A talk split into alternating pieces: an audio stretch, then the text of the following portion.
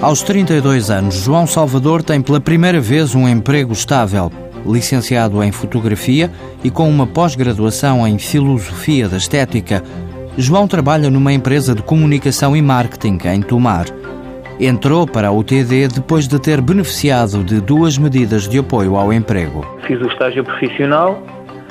Após o estágio profissional, uh, foi uma medida de estímulo emprego, em que foi a, a opção de contrato sem termo já.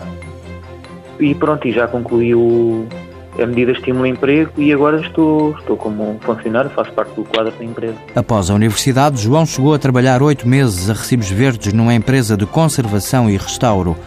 Quando a avença terminou, começou a enviar currículos e esteve no desemprego apenas dois meses. O processo foi eu escrevi no centro de emprego, no entanto, a empresa na qual eu estou inserido são pessoas que eu já conhecia e passou até por uma candidatura espontânea da minha parte.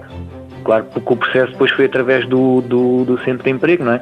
Mas foi iniciativa minha contactar diretamente a empresa. A proatividade valeu-lhe um posto de trabalho permanente. Adquirida a estabilidade, João decidiu voltar a estudar. Quando integrei a empresa, optei por, hum, por tirar uma formação que fosse de encontro à, à área da empresa, não é? E, e, optei por tirar uma, uma, licenciatura em Gestão e Marketing. Será o segundo curso superior que João acredita lhe vai dar mais competências para a vida profissional.